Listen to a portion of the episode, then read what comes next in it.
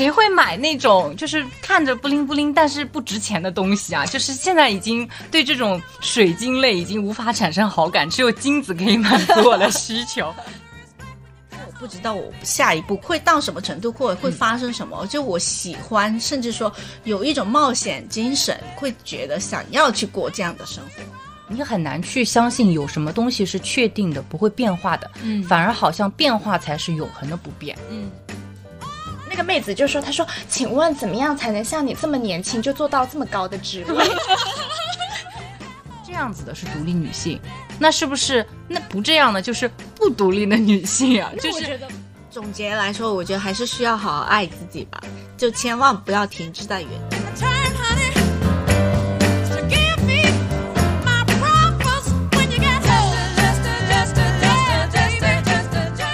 们，欢迎收听瓜噪电台新一期的节目，我是珍珍，我是呱呱，我是安妮。哦，今天我们三位主播来到了上海，然后为什么会来到上海录制呢？是因为瓜噪电台今年正在筹备更多新的对话内容，我们希望让身边更多的朋友和听众参与到播客这样的聊天形式里来，让好的内容更好的被记录。首先，我们最想做的专题就是从自己出发，趁着三月妇女节的这个节目契机，推出我们的女性专题。那话不多说，现在来介绍我们今天普通话最好、值得我们专门飞来上海的好朋友木木。Hello，大家好，我是木木。哎呀，我现在压力好大，好害怕，等会儿普通话就讲劈叉了。嗯、这次是因为平时也会跟那个一直收听就是呱呱他们的电台，然后呃平时也会跟大家聊一些相关的内容，所以这次就被邀请来参与这个节目，非常感谢大家。好，我要来补充说明一下，因为这一期的两位嘉宾都是我去邀请的，嗯、然后木木呢，他其实可能大家不太熟悉，但是我在生活当中有很多的问题或者是一些交流的东西都会跟他分享。那他其实严格意义上来说，他是我第一份工作的上司，首席，就是首席，对，就是从呃从上上司，从从上司变成朋友，其实是一个蛮难的事情。然后我其实在他身上也学习到了很多。我们其实，在后面慢慢的，我每次来上海都会去找他吃饭，然后我们一起看展啊，然后一起聊更多更多的呃。平时可能聊不太到的话题，然后我来介绍一下他的背景啊，他就是表面是大厂的互联网苦命运营，但是背地里的另外一个身份是小红书生活博主 啊。如果大家有兴趣的话，我可以 就是做一些引流对，做一些引流，但是本人好像不太愿意，不太想要被他的同事知道他的另外一一重身份。有一种感觉衣服被扒掉的感觉。对对对，然后我为什么邀请他呢？其实是呃，作为我们这一期的主题是想要聊聊三三十岁三，十岁，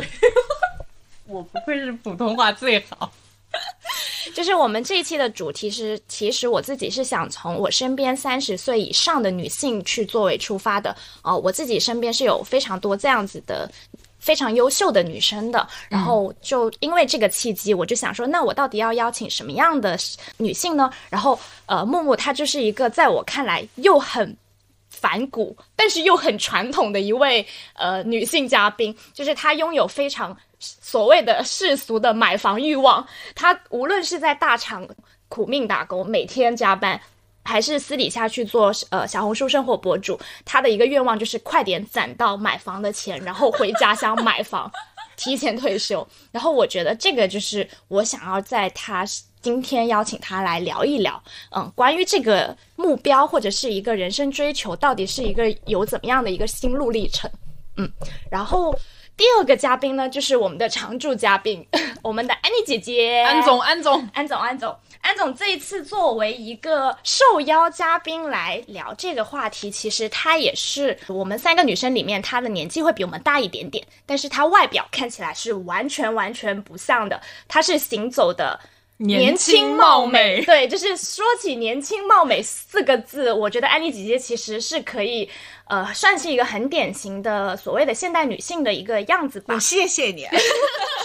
就是刚开始你去认识她的时候，你会觉得她是一个温柔甜美。就是没有什么杀伤力的那种，但是你其实仔细的去跟她相处下来，包括工作上面啊，或者是生活上面啊，或者是日常交流上面，你就会去发现她这种无时不刻的温柔，或者是百毒不侵的这种温柔。背地里其实她是拥有一个非常独立又自由的灵魂的。然后这两位女嘉宾其实她们的个性也好，或者是经历也好，都会非常的不一样。然后我就想把她们两个作为一个对照组，然后我们今天一起来聊聊这个话题。嗯，说实话，当初最一开始认识安妮的时候，我从来不觉得她有三十岁，我觉得她可能跟我们一样大。对，就是我，我应该是玩了一年多之后才知道，某一天晚上我们看完 live。然后我们在创意园散步，然后他突然说他三十多岁，然后我当时整个其实，在夜色当中，我的表情是有些凝固的。而且最一开始他说的时候，我以为他在开玩笑，对对，我以为他骗我。对，然后我当时其实不太相信，直到他告诉我他身份证 的那个号码，嗯，然后我就很震惊，因为他其实从内到外都不让人觉得说他是一个。很成熟的女人，什么意思？什么意思？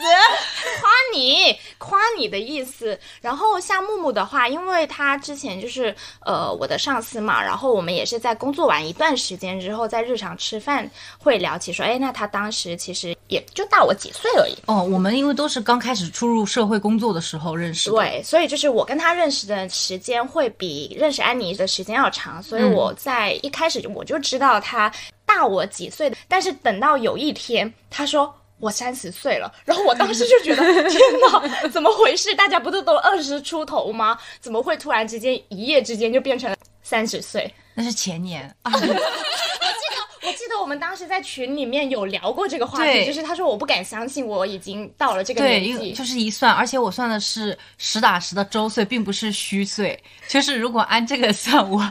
还要再往上加一岁。对，然后我觉得就是可能在我们爸妈那一辈，你三十岁的时候，你其实已经结婚啦，然后你已经有小孩子啦，大家已经就会把你当做是另外一个对另外一个阶级的人去看了。但是像我们现在大家都在大城市里面工作，然后日常其实穿衣风格啊，或者是生活方式啊，都还蛮。像的，所以年龄这个事情在我这里是很模糊的。我现在随着我的年龄增长啊，我越来越算不清楚我自己到底多少岁了。嗯，可能年龄界限在大家努力生活、努力工作的时候并不那么重要。我对年龄印象最深刻的一件事情就是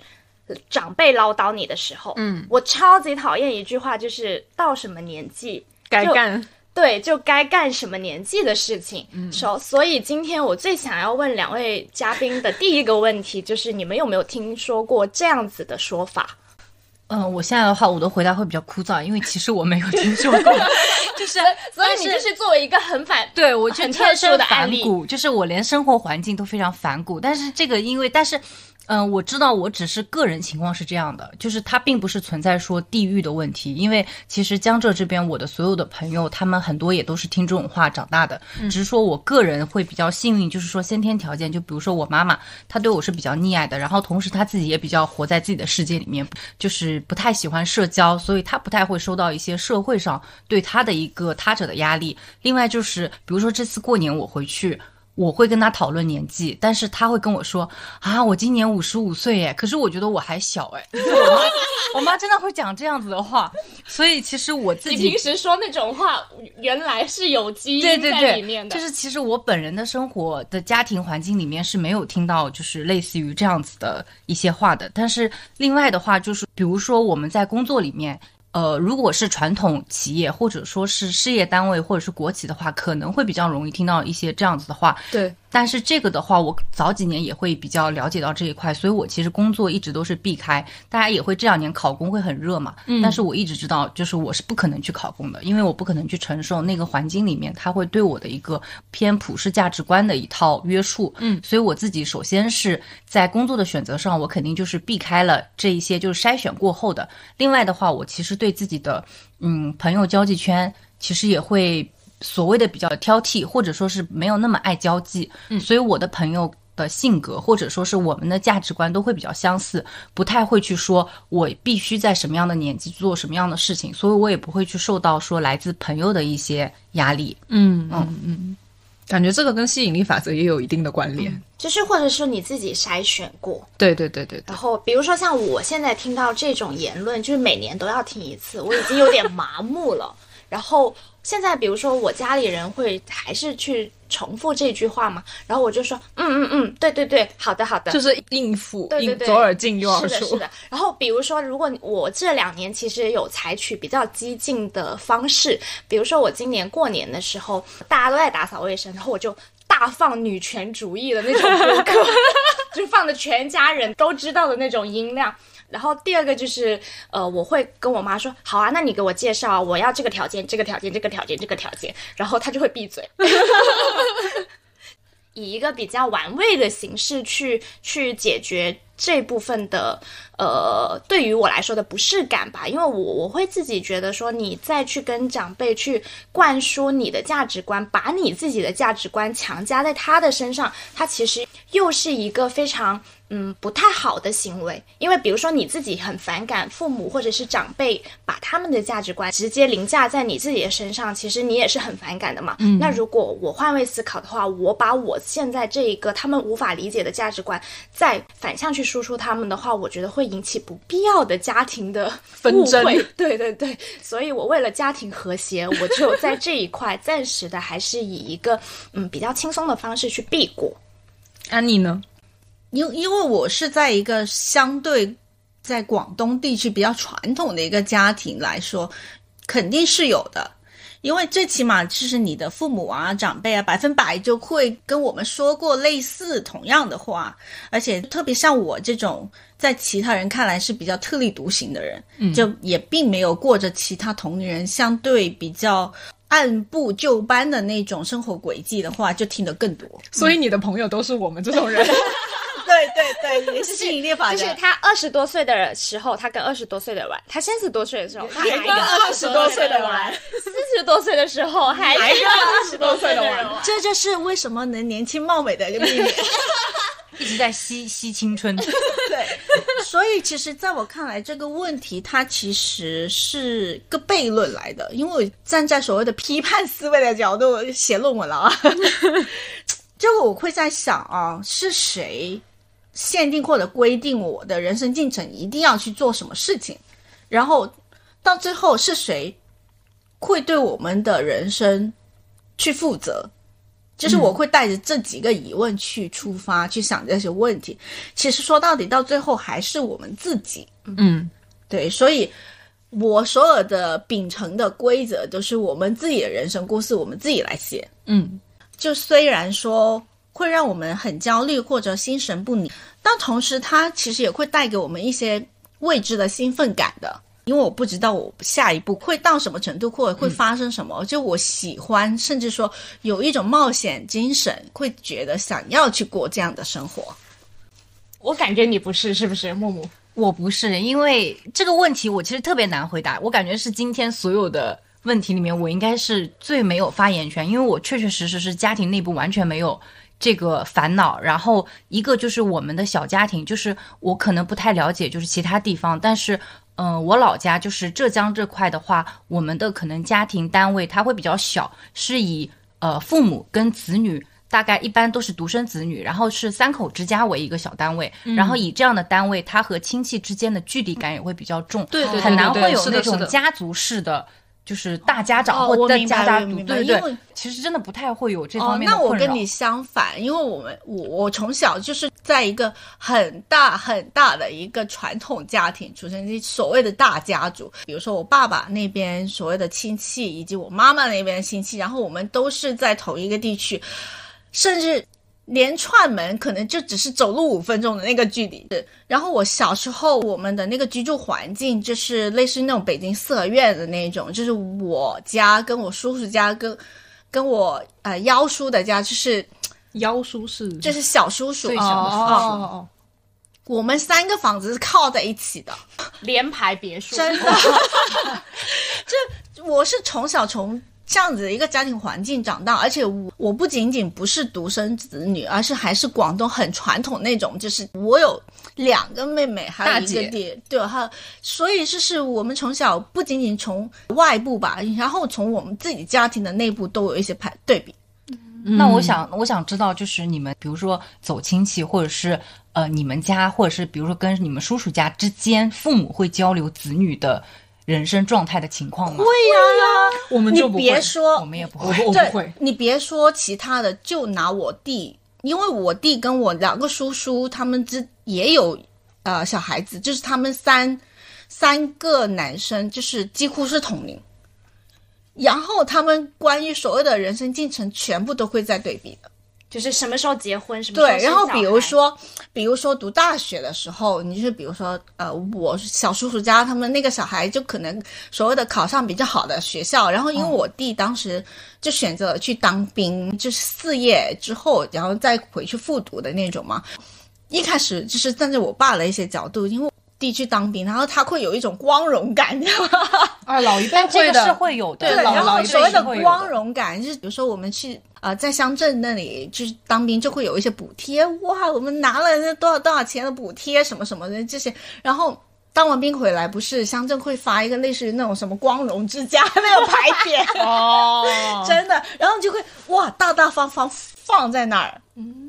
就会有这样子的一个所谓的荣誉感，或者说一些虚荣感的一些攀比。嗯所以其实，比如说像我我们这种在广东传统的家庭里面长大的小孩子，会对这样子的言论更在意一点点，是或者接触的更多。或者我可能感觉是浙江这里可能也会有这样子的私下的攀比，但是它可能不太会形成一种摆到台面上，对就是一种非常公开的谈论，就是可能顶多就是私下的转告之类的。嗯，我我觉得这个也不是说很摆在台面，因为他最多只是作为所谓的家族内部，他就、哦就是不会说在。呃，跟到处跟人家说，只是说我们亲戚之间嗯经常会串门呐、详谈呐、然后就会讲到这些话题嘛。就比如说，很多时候像你父母之间说，哎，你小孩最近在干嘛呀？或者小孩最近在做什么什么项目，或者说他去到一家什么什么很好的公司，像这种比较所谓虚浮于表面的一些攀比吧。那我对亲戚之间的这种交谈最深的一次印象是前两年我表妹有一次对我说，就是我舅舅的女儿，她说我妈妈问我你有没有男朋友，然后我说你怎么回答？然后她就说我就叫我妈自己来问你，然后你想我的她说你想知道的话你就自己去问姐姐，然后他妈妈立刻说好啦，我也没那么想知道。就就就结束了，就这大概是很有距离啊、感对，非常有距离感。我感觉可能江浙这些，因为我们俩应该离得算比较近的，一个安徽，一个宁波嘛。我们亲戚之间的连接其实比较大。对对，大家其实都比较关注自己的小家，其实不会太关注整个家族的事情。就是我自己的小家过得比较好的话，其实我是就觉得很开心。我觉得这个也是跟地理距离有关系，因为我们所谓的家族地理距离太近了，嗯，真的是就没有远嫁这个概念。就真的只是走路五分钟，或者说你就骑个车、开个车五分钟的距离就能见得到。然后再加上我们父母辈那个几乎也到了所谓的退休年龄嘛，然后这也没什么好事情可干的，就闲的，只对，真的只能说去串串门呐、然后在串门期间就会去发生这样子的一些对话。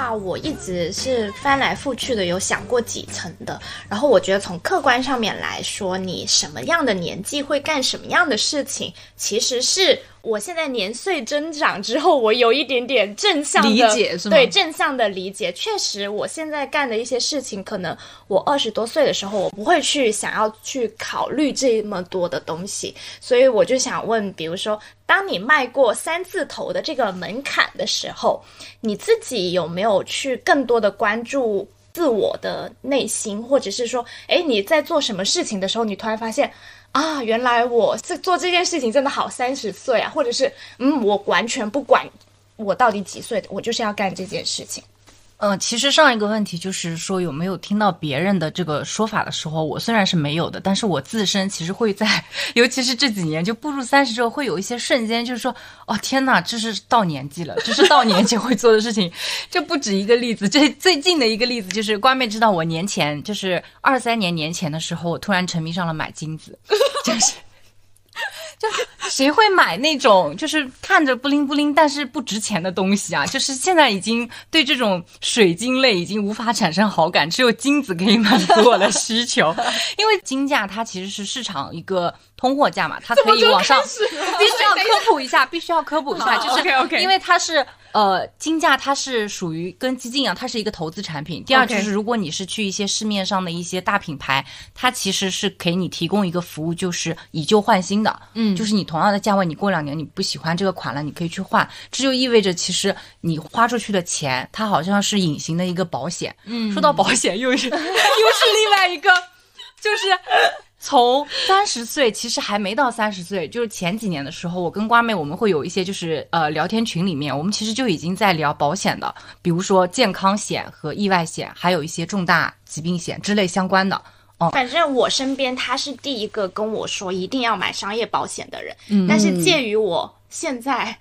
还没有钱，或者是我我当时其实那他那个时候跟我讲，我会觉得说我还年轻，我还不需要考虑这个，我可能想等我的经济实力更加。稳定一点之后，我再来考虑这件事情。然后慢慢的，我就到了，我现在就到了他前几年跟我说这件事情的年纪，所以我现在也会开始去看商业保险这个东西。然后我觉得这个还是一个蛮蛮真实的例子。哦，是的，就是嗯、比如说我二十岁的时候，即使有人他跟我说我可以免费教你。保险知识，或者说是教你去如何在未来去抵御风险，或者是获得一个更好的一个高价值的回报，我可能也并不愿意去花时间去听他这个，因为我会觉得这个距离我非常遥远，同时我感受不到他的一个真实存在感，因为我好像只能感受到，就是说当下，我很难去想象自己的三十岁或者是四十岁是一个什么样子，因为可能二十岁，一个是身体 身体健康度非常 非常好，就是你很难去感受到一些意外事情的发生，嗯，然后同时你是有一个父母的兜底，就你还没有。作为一个成年人，在社会就独立生活，所以你更多的是去享乐、去体验为主。现在的话，嗯，一就是年龄上涨之后，其实我觉得最直观的，就可能在心境上很难会去有一个说啊，我老了这个感觉。但是最直观的就是，确实身体它是在走一个下坡路的状态。然后另外就是你会因为你工作嘛，工作之后你就会感受到这个大环境的动荡，尤其是疫情这三年吧。所以就其实我觉得是会变成了一个。你去关注我如何要去抵抗这个不确定性，因为很、就是，嗯，其实我年轻的时候不怕不确定性。对对对对对，就是或者说是以前年纪小的时候，你很难会去考虑说自己到底是唯物主义还是什么主义，就是你觉得自己是真实存在的，你很难会去通过一些外物的东西去。反过来去思考自己，但是我觉得，尤其是这几年吧，就是这几年，一个是大环境它会变差，然后会变得动荡；第二个就是正好自己在这几年里面年纪是到了这个临界点，就三十岁的这个临界点，所以呢，自己会变得内心会变得比较虚无起来，就是说你很难去相信有什么东西是确定的，不会变化的，嗯，反而好像变化才是永恒的不变，嗯，所以是想要在这个变化过程中试图去创造一些自己能够抓在手里的东西，嗯，就是追求自我的秩序。是的，比如金子，记笔记，记笔记。OK OK，记下来了，记下来了，马上就是存钱买金子。啊，别天哪，这个市场价该不会因为我的这个话而变得飙高吧？别给自己贴金。那安妮姐姐呢？就是对于你，我觉得你应该经常在干一些一点都不像三十岁在干的事情比较多，是吗？其实也是，因为因为如果按照你刚刚那个问题的话，我觉得这个问题我没有办法很明确的回答，哎，因为就好像像我刚刚所说的那个，在我的看这概念看来啊，它是没有什么事情是什么年龄他必须要做的，或者必须不要做的，嗯。哦，因为就好像比如说我平常跟朋友们相处的时候，我会比较注重所谓的享乐派，然后有点唯我主义啊。然后大部分的时候我，我会保持着那种说想做就做的一个态度。嗯，毕竟所谓的人生苦短，嗯，然后所以我我其实我前几年，特别是在我二十多临近三十岁的时候，我有段时间那个座右铭就是 “Life too short to even care it all”。我希望是大家都能比较轻松愉悦的玩乐吧。但其实站在另外的一个方面，比如说在面对工作的时候，呃，我是比较严肃的，因为你现在毕竟在工作有一定的所谓的工龄，当你达到一定的境界的时候，然后你需要去呃跟其他的一些呃小朋友沟通，然后我有时候自己心里面 OS 就会弹出一些想法，就说啊，对方还年轻，还是小孩子，不能计较太多。我是年长者，我是他们的 leader，这是我的工资包了，要包容这些的。哎呀，对象是谁呀？该不会是啊？不知道，哎，这一点我非常的有话说，就是我们在一次很平常的聊天的时候，然后他就跟我说了一个办公室的趣事，因为去年其实安妮姐姐在招人这件事情上面吃了很多苦头，嗯，走了很多弯路，然后好不容易她招到了人，然后她就跟那个妹子们一起去吃开工饭，然后当时那个妹子她就说，她说我可以问你一个问题吗？然后安妮姐姐就说可以，那个妹子就说，她说，请问怎么样才能像你这么年轻就做到这么高的职位？杀人诛心呢？然后当时安妮姐姐说。我已经三十多了，然后那个妹子也是跟我我当时那种反应对，就是惊讶脸，就是不可置信的这种。我觉得这个例子也是很真实的去反馈他刚刚所谓的说的，就是呃，可能外表你看起来一点都不像三十多岁的人，他也会有自己的一个苦恼，对吧？是的，比如说我们人跟人之间的沟通啊，第一印象还是以所谓的外表来来去做判断嘛。然后都是视你就是觉动物。我就是颜狗，哎，我也是，我也是。但是因为你就会，嗯，这有好以及有不好，特别是不好的一点，我会觉得说，他很多时候以你外表来去做判断，他会很容易做出一些错误的判断。嗯，有一些条条框框跟世俗的一些既定的印象。嗯，就包括像说，呃，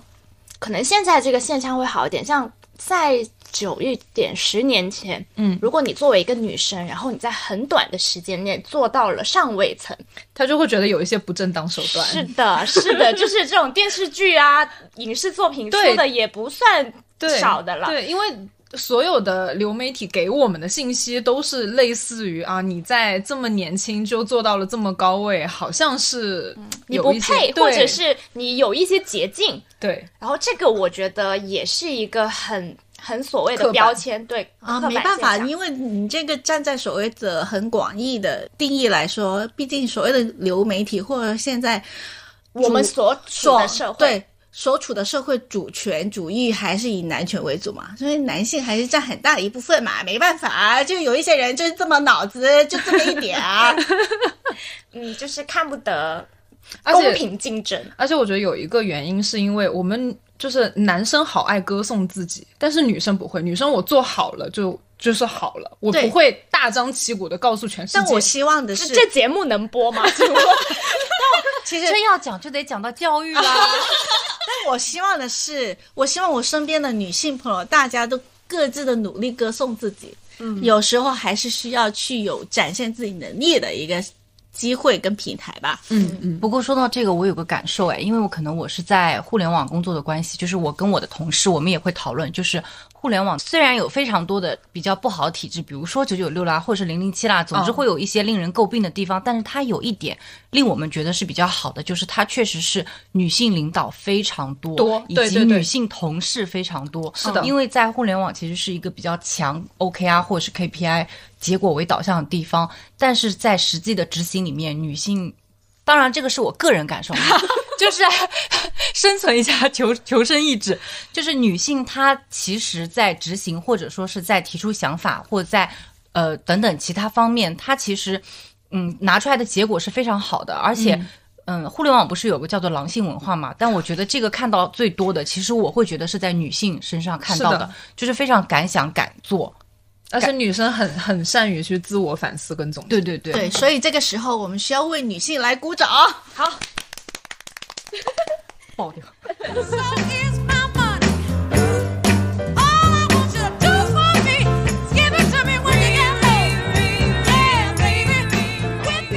刚刚其实就是从年龄这个角度上面去谈一些所谓的外在对于自己的一些看法。那自己从比如说工作也好啊，或者生活当中也好啊，或者甚至是对于情感上面，大家会不会也有一个年龄的分界感？就是分界线在这里，然后你可能突然之间三十岁之前跟三十岁之后有没有什么想法的转变？对，其实有有有有有，那你先来来来说。而且 比如哦，站在我的角度啊，总的来说，我会觉得目前我秉承的一些想法跟态度都是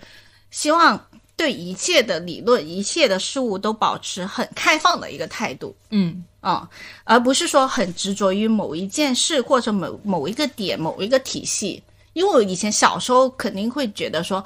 呃，毕竟对于所谓的见闻的层面呢、或者说世界观的一个层面，都比较井底之蛙。然后现在的话，我会想要说，保持各种所谓的不确定性的接受性，站在生活的角度思考问题，会变得更深层次的一个角度来出发，就会更广义一点点。小时候就只会停留在眼前的事情，不会死磕了。对，然后同时。我会觉得内心会比以前更加要感到平静，这个是嗯的确是。我会觉得我以前的自己会很浮躁，情绪控制能力得到了提升。对，就没有，特别是遇到困难的时候，以前会很容易想要去逃离、逃避，嗯嗯甚至不想处理。嗯，但现在会，我会觉得说，嗯，该来的还是会来，所以还是好好面对就好了，我们就没有以前那种很奇奇怪怪遇到问题就想要走的那个冲动吧。已经是三岁的姐姐了，百毒不对侵。对，然后还有就是。随着年纪的增长吧，还有随着见闻的增广，我会逐渐的会相信所谓的玄学，不知道为什么。这个这个在座的各位都是这个在座，嗯，我买房就是因为玄学呢。因为特别是遇到一些所谓的没有办法用科学角度来解释的事情，或者、哎科学科学的尽头就是玄学。我觉得所有的事物的尽头都是玄学，大家还是要敬畏天地的啊。而且我觉得很有趣的一个点就是。呃，爱因斯坦他其实有说过一句话，就是说，如果你不相信任何魔法和神话的话，那你就跟死人差不多了。默默的脸眼睛已经睁大了。已经就 amazing，Yes，必须，你必我必须是一个，我必须讲点什么，因为你必须举个文人的例子因为，因为本来这这这道题我是没有，但是我现在就是开始脑内非常开始想，我一定要想点什么。呃，特别是连一个物理学家都开始讲这些东西的话，我就是虽然我不是一个很相信所谓魔法或者这么的人，但我开始的慢慢的相信玄学这些东西。嗯，所以我还是会每年找一个师傅来算算流年，寻求内心起码是那一年的一些平静吧。那我就顺着这个话题聊一下，因为其实在座的四位都有寻求过关于玄学上面的安全感。对吧？然后就是，其实木木也是在我的 安利下，那我呢是在安妮姐姐的安利下，然后我们开始了这段玄学求学之旅。团伙作案。啊，我们不是在推销，就是纯粹是个人就分享，真的是对，因为比如说啊，我前几年就是在你哦在大厂猛干那几年，二十多岁的时候去跟你说你去要不要去算一下，其实你是会不屑一顾的。我拒绝，因为当时我的一个人生状态就是零零七，就是每天在公司干到凌晨十二点或十一点多，然后回家就在路上的高架的打车路上哭，然后到家又开始 工作，然后就匆匆洗个澡。然后很奇怪的是，我当时其实在谈恋爱，就是不知道谈了什么，就是 我每天就只有工作。然后我当时就觉得好像人生已经找不到出口了，就算是这个玄学 也不能。我心想说。这个玄学它也不能帮我加今天晚上的班呐。但是我现在已经不这样想了，我敬畏玄学。我感觉我不是因为就是这个年龄的一个界限，然后给我带来了一些变化。因为其实我的性格，甚至我妈都可以说我几乎几十年如一日，我很少产生一些比较大的变化。然后以及比如说我二十岁的时候，我觉得我会一个人走完这一生。三十岁我还是这么认为的，但是嗯，然后其他生活跟工作的话，好像也没有因为说年纪去产生很大的想法上的变化，但我觉得是因为。嗯，可能以前工作上会比较懵懵懂懂，但现在因为经历过不同的工作，然后有过一些不同的社会经验，其实我觉得是一个学生步入社会之后，就是一个社会化的过程。嗯，就是带给我更多是经验上的一些东西。嗯，但是其实，嗯，从个人的一些性格或者说是呃价值观这块的话，其实我觉得没什么变化。我觉得还是性格可能主导的程度会大一些。我也觉得是因为我的性格是那种以前会更加沉迷于某一个时刻的所谓的很深刻的一个情绪，然后一直会让它过不去。但是我现在的想法就是，过去的就让它过去吧。就是有时候，甚至于说，我现在想法就是，就算我自己孤身一人走完以后人生的路程。我也觉得也比那种所谓的你的爱人对你的爱人在你的身边，就物理距离很近，但是你们心灵距离遥遥不可及，会更好。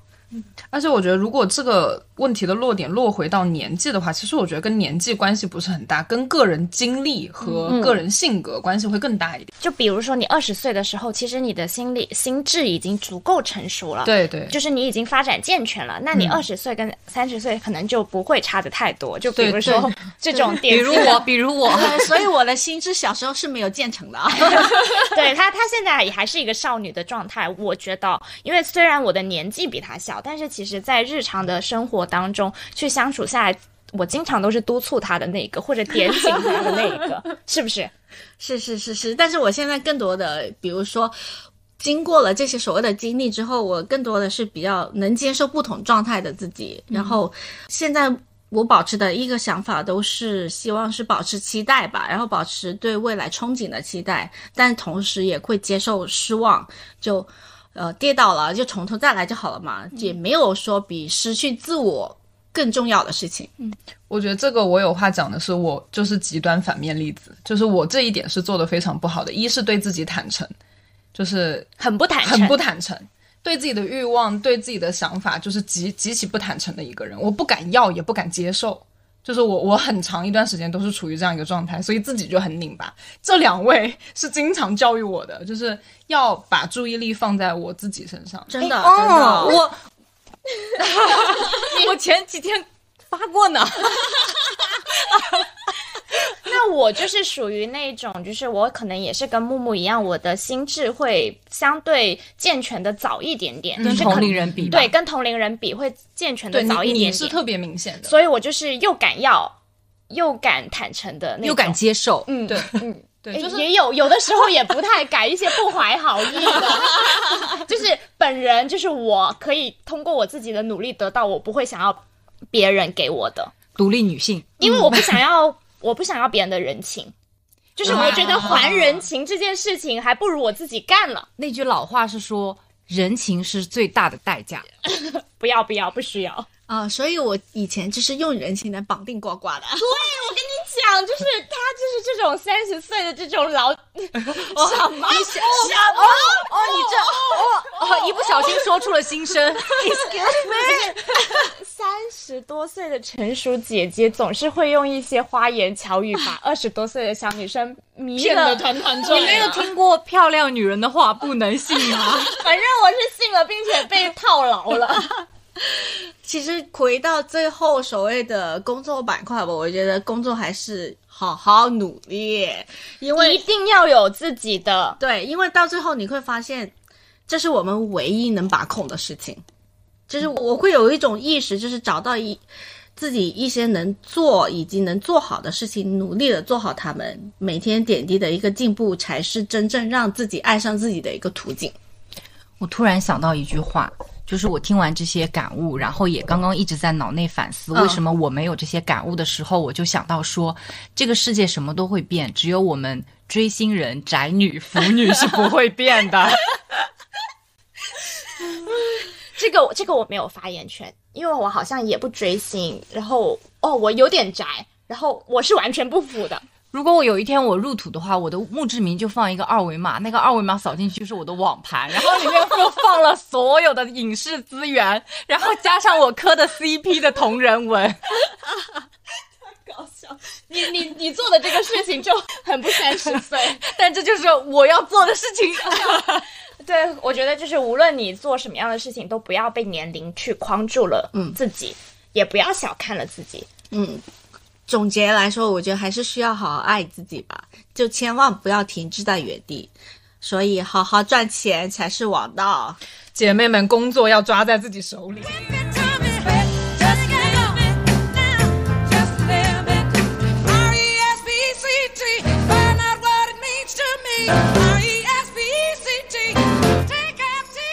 我觉得聊到现在不是很有爆点，我现在要抛出一个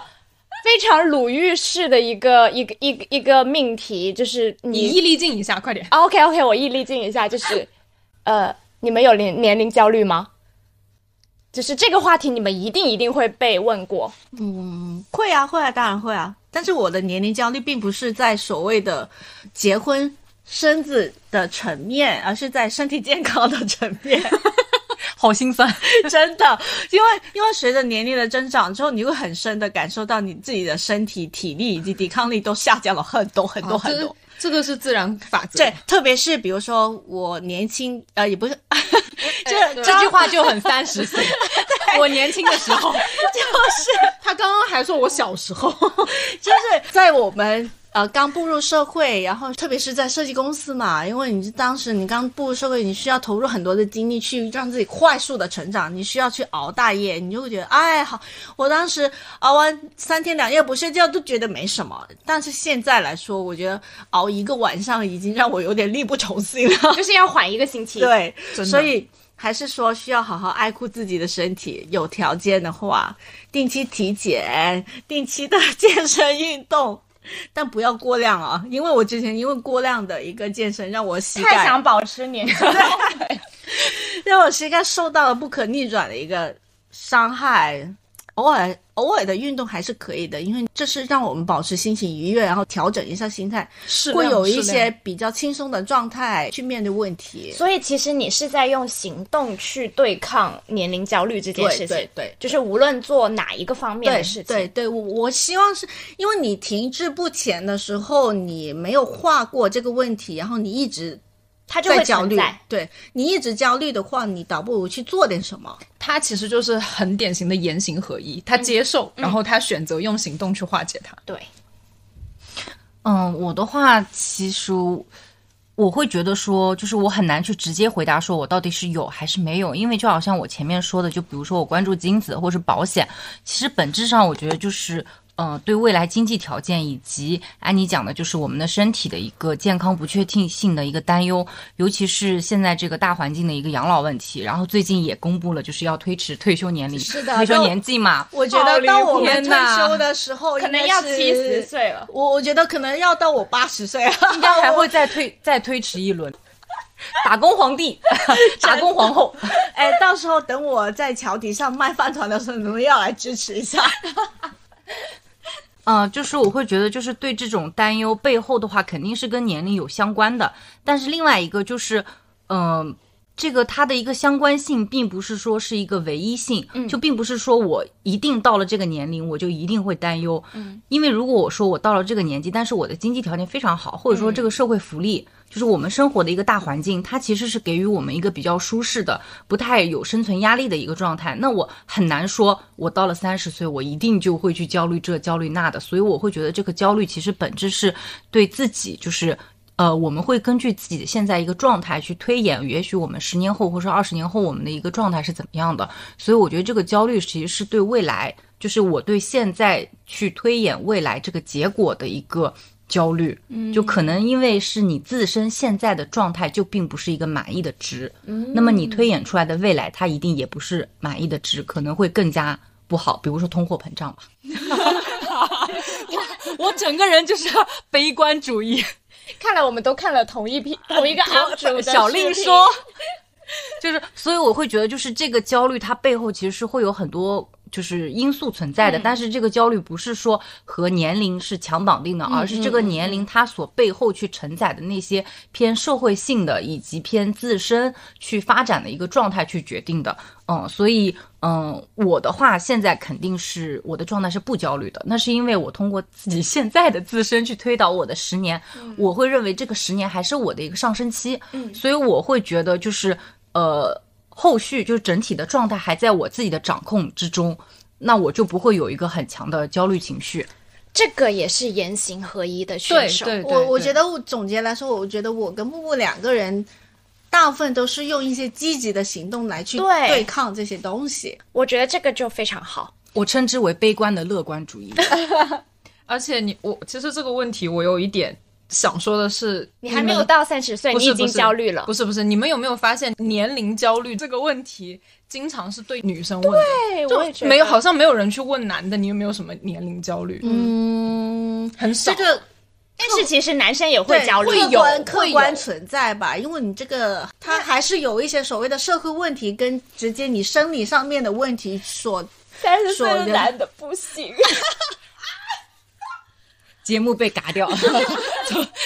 封 我杀。就是 我就是想起了网络上的一个段子，我没有影射别人的意思，我就是陈述。哎，可是你没有发现，对于年龄焦虑这件事情，好像对女性的除了外貌要求、工作要求、经济能力要求，就是我会要求你多多方多面都要焦虑，然后到男的就变成了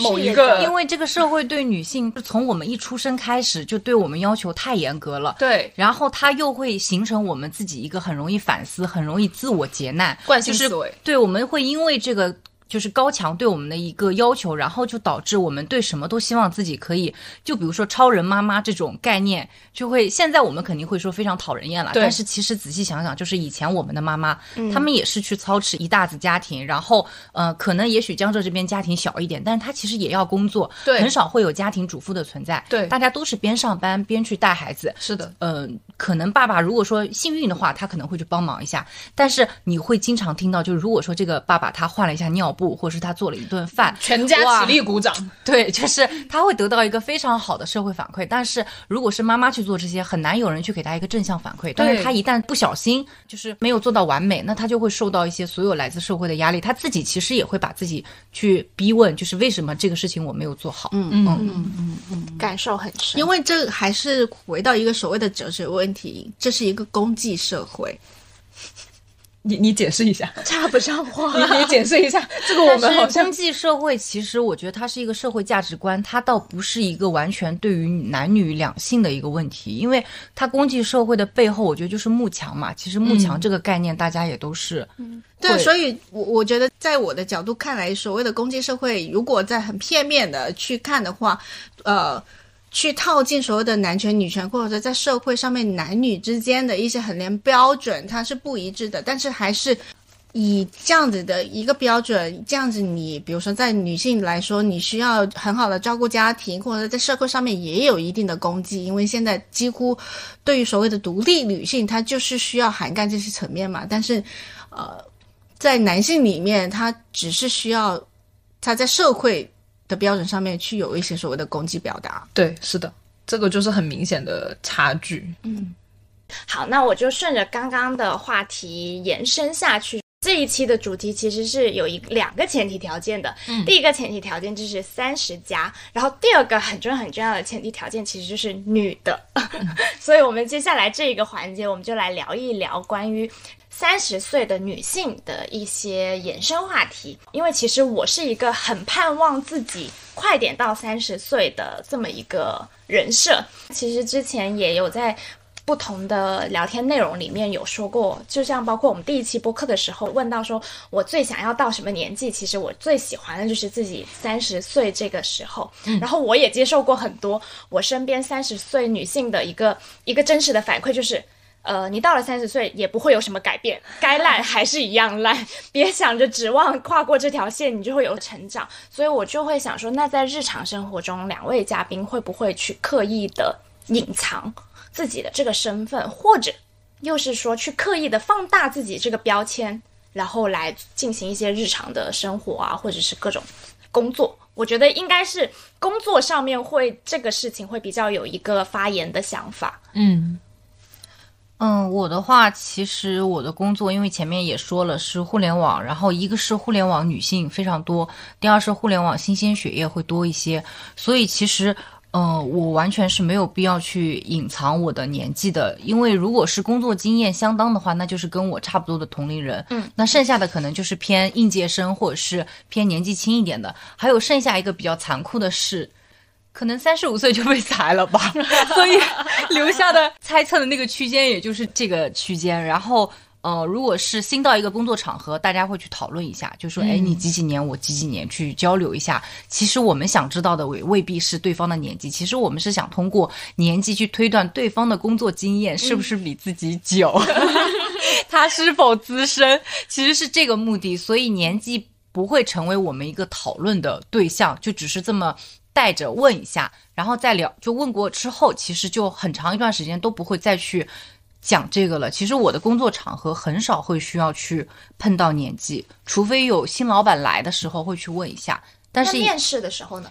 面试的时候不太会问，因为一是简历上其实你的出生年月以及你的工作年份嗯都有，其实对方他是完全可以去推导出来你大概是一个什么样的年龄。因为如果我要一个入门级别的，那他无非就是一到三年的工作经历，嗯，那他一定不会是三十岁。如果我要一个三到五年或者是五年以上的一个资深，那么他也很难二十五岁左右，他一定超过二十五岁或者是接近三十岁。嗯，但是我有过一个不太好的一个面试的体感，但那个不是面试互联网的时候，是面试一个传统的公司，我就不说名字了。嗯当时呢，面试我的人他会很直白的问我说：“那你这个年龄会有考虑就是结婚或者是呃有生小孩儿或谈恋爱的打算吗？”他他说我们的工作还挺忙的，就是所以想看一下你这方面的。就是这个计划，因为感觉你这个年龄是到了要做这些事情的时候了，所以我当时其实还蛮震惊的，因为我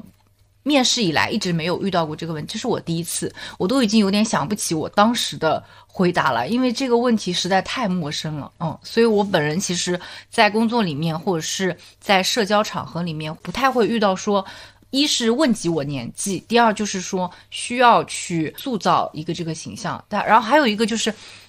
我其实根本想象不出来三十岁的女的应该正确的样子，所以我也无从去参考去模仿。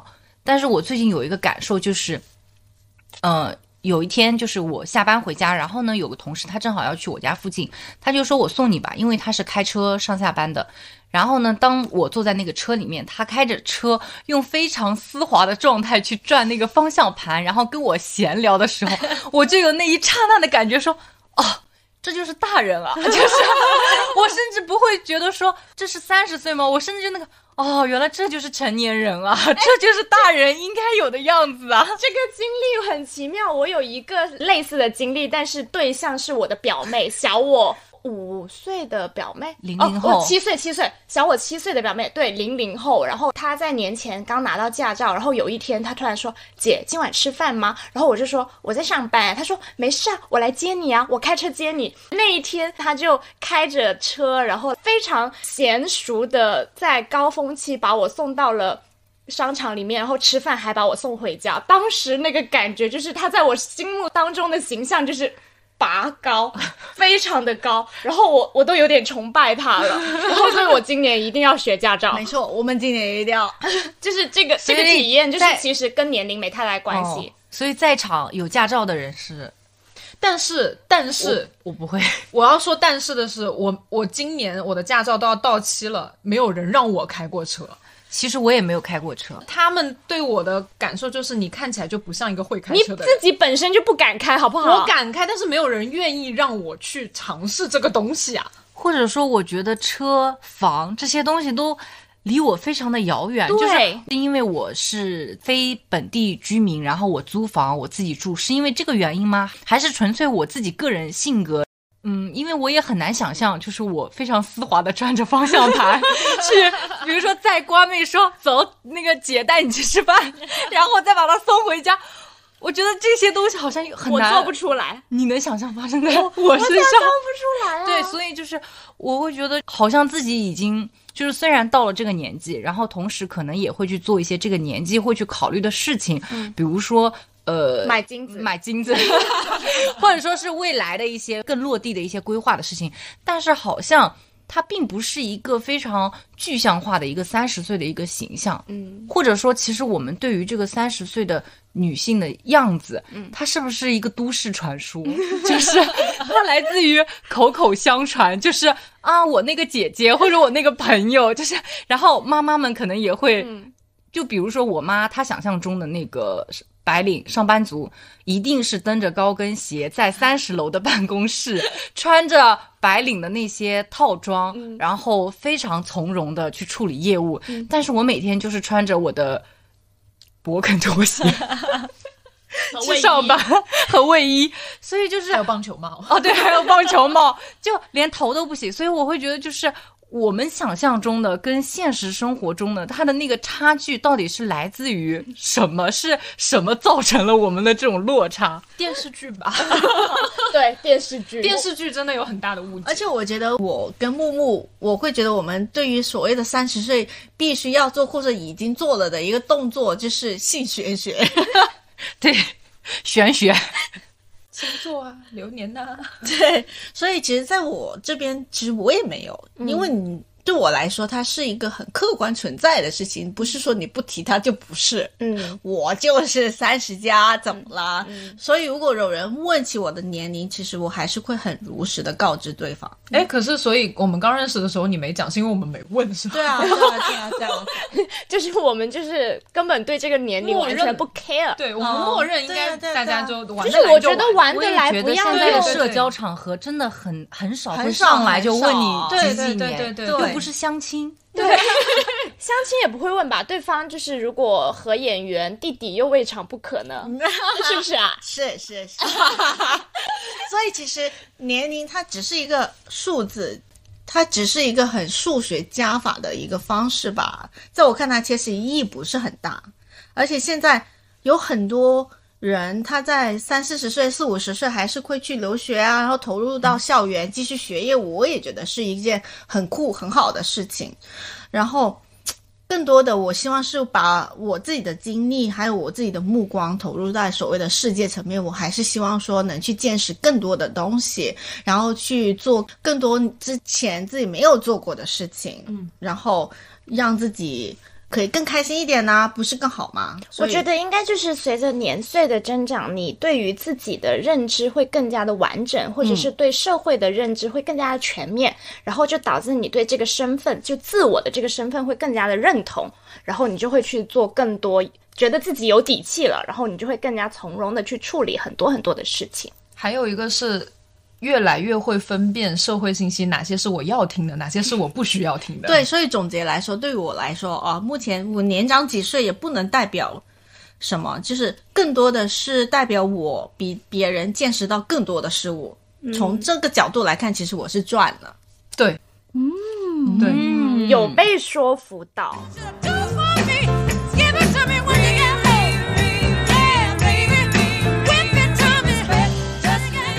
我我自己的一个感受，或者是我去发起这个话题，其实还有一个一个思路，就是我身边总是有这样子的非常有女子力的姐姐姐们对对对，就是他们的为人处事也好啊，或者是他们日常的交流的内容或关注的内容也好，会给我带来许多的启发跟思考。嗯，哦，那我会觉得说，其实女性是完全不弱小的。即便嗯，我们现在处于一个这样子的一个社会啊，但我觉得性别也好，年龄也好，原完全不是说我们去说不，或者是我们做不到的一个理由。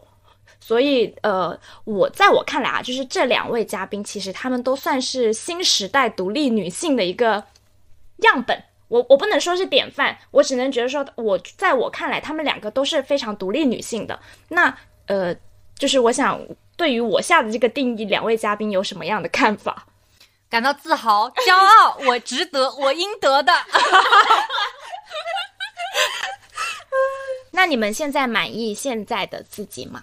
嗯，先回到你刚刚所谓的独立女性那个角度，其实虽然说我不讨厌独立女性这个 tag，但作为这个问题，我今天的想法，我更喜欢以独立自我的这个主张来谈，因为在独立女性这个性别标签，它其实会涉及到很多所谓的社会问题啊，还有政治问题，同时它还会联想到所谓的我们现在经常会在一些社交平台上面所讨论的男权、女权重叠的一些争论的部分。当然，我也不是说不支持独立女性，我是站在女性的角度来说，我很平等的支持对待每一个人的，嗯，无论是什么样的性别。所以，嗯，对于二十岁的我，我会更喜欢现在的自己，起码是对于我以往的自己来说，我有一定的工作能力，然后在我自我的生存能力来说，同时也有为我自己的生活锦上添花的一个能力，嗯，还有。呃，甚至说可以为身边的一些人去解决某些问题，而不是说像我们二十岁的时候还需要去依赖父母啊、依赖别人呐、就是依赖各种东西，就没有办法去自己处理这些问题。但是现在来说，我比较有底气的来去说服自己，我自己可以。嗯，所以其实比起呃，就是独立女性这个词来说，你会更看重于独立，而不是女性。对，嗯有深度。嗯，又是一个姐姐视角，而且独立女性是我浅薄了。而且其实独立女性这个标签，好像只要任何标签沾上女性，就会自带负面属性，你们不觉得吗？不会啊，我我我还蛮喜欢这个这个标签但是独立女性有很多，就是相对于不那么中肯的评价，比如说不婚不育，比如说，就是好多独立女性会有这种，在社会上也会有这种那是。他们太狭隘了吧？嗯，其实这个问题的话，我会觉得说是。因为我个人是很接受冲突的一个人，就是我本人是不相信和平可以达成，就是推翻一个老的一个传统性的东西，然后获得一个新的社会。哎呀，这句话有点，就是我指的意思，就是我其实是觉得一切你想要有一个大的变化的前提，它一定是经历过冲突的。嗯，所以其实现在很多女性，当然一个是流量导向，还有一个就是确实大家更关注这方面的内容了。是是就是呃很多事情它加了那个女性，是会变得会有一些负面，或者说会变得有一些陷入争议。比如说，那这样子的是独立女性，那是不是那不这样呢就是不独立的女性啊？那就是我觉得不是她会陷入这样，但是我个人觉得这也是让大家去看到这块内容的一个点，所以我其实是比较接受这种偏呃具有争议性或者是冲突性的词汇的，嗯，就是大家可能会先有这种独立女性的词，或者说他又反面去会去说为什么这个词会出现，是因为之前大家对于这块的认知或是感知都太弱了，嗯，所以就需要一些这种词去强化大家对这块的讨论，嗯嗯，也许未来有一天大家会去讨论，那独立男性是怎么样的呢？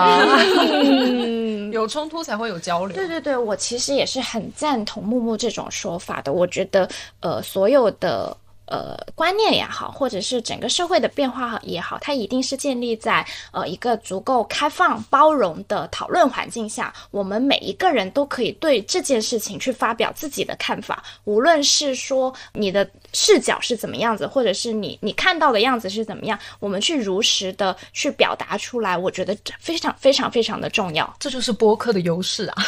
哇哦，call back，所以我觉得现在目前所谓社会上面关于男性、女性什么男权、女权这个主义的问题，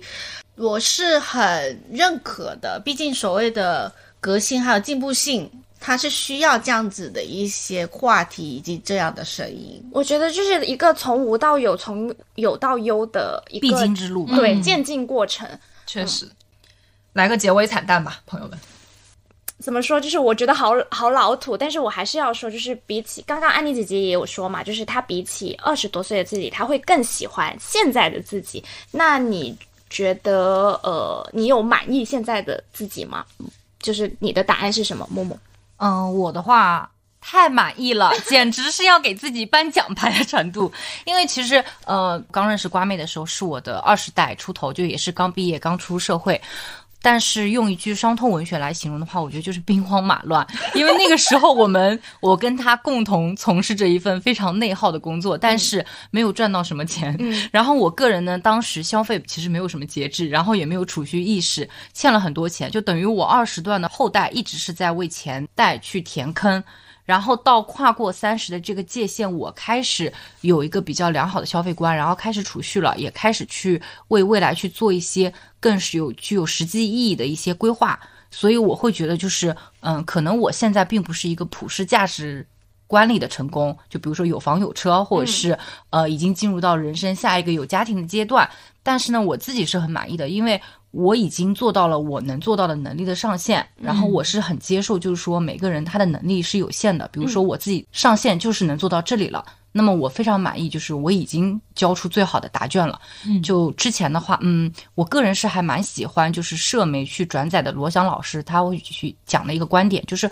我们能做的就是出演好自己手上拿到的那个剧本，去打好自己手上那副牌。我觉得能够做到这样，就是最满意的。就我不需要去证明自己是。呃，某个典范，或者是某某个范本，或者说是我这个是被他人认可后的一种成功的模式，我只要跟自己比，我觉得我是满意的就可以了。嗯哦，对对对，其实我发起这个女性专题有一个很大的原因，就是因为呃，我身边其实有很多的朋友都迈入了三十加，但是我们往往聊起这个话题的时候，我是跟女性去聊的，嗯，就是呃，这个可能也跟我自己本身是女性有关系啊。但是其实从呃社会信息上面来说，也是出现了越来越多去讨论女性年龄的这么一个内容。那我也想从我自己的角度上面去邀请我身边的朋友们去聊这个话题。呃，我会觉得说。在社会当中，或者是在生活当中，往往都是女性她更擅长于去提前的思考，或者是提前的反思自己，又很爱复盘，做预案，对对对对对，所以就是我自己的经验看来，就是我们作为女性总是会被一些刻板印象去框住，很多时候我们就会慢慢的被局限住了，然后觉得说，哎，我应该要活成这个样子，或者是为什么别人活成这个样子，我不是这个样子，是不是我做的不够好？往往就会变得呃自己小瞧了自己。那我其实也是想通过这一个呃节目，就是持续的去做下去，去告诉大家，其实人生是没有范本的，呃，年龄跟性别也完全不是一个很重要的一个因素。更重要的是自己想清楚自己的路要怎么走，就像安妮姐姐说的，自己的人生自己负责。那我希望就是听到这一期播客的，无论是男性也好，女性也好，我希望大家都可以打好自己手上的这一副牌，然后不要管别人的牌怎么样。没错，编写好自己的故事。好的，那最后最后，我们今天其实录的讲的内容其实还蛮多的。如果认真听的话，应该是会得到很多的姐姐们的一些建议跟一些 tips 吧。那最后最后，我们就邀请两位女性嘉宾来给这个节目做最后的一个爆梗，怎么样？就是给观众提供一个嗯关于成熟姐姐的一个成熟建议。我先来吧。嗯、其实本来我是没有的，但是我刚才突然想说，如果说需要有一个爆点，然后又是成熟的姐姐来提出的话，趁着你们还有心思谈恋爱的时候，多谈弟弟吧。你怎么把我的话说完了？哎呀，这就是我抢答的目的呀、啊，早了我也抢答了。嗯，所以其实啊，我的观点是前面铺垫一下，就是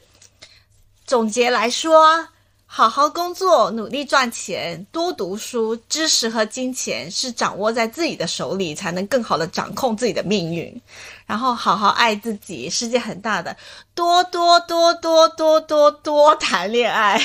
爱其实不分性别年龄的啊，弟弟也很香的。哎呦，哎呦，怎么回事啊？我这个听上去是为了流量而说，但是安妮这个听上去是 经验而有感而发。好的，那我们这一期节目就先暂时这样子告一段落啦。然后这一期节目其实我们会分上期跟下期去进行一个播出，然后下一期的话是另外两个又非常的呃非常不典型，对，但是他们也是拥有很多很多人生经验可以跟大家分享的，所以就在此先埋一个小小的彩蛋。嗯，好，那我们就先愉快的结束吧。如果大家喜欢这样子的内容的话，也可以在留言评论区区对对跟我们多多分享，然后一起讨论。对，然后我们可能会把它做成一个专题。姐姐姐姐，我要姐姐。好，那最后我们就以一句话来结束今天的播客啊！一二三，姐姐万岁！拜拜，感谢木木。R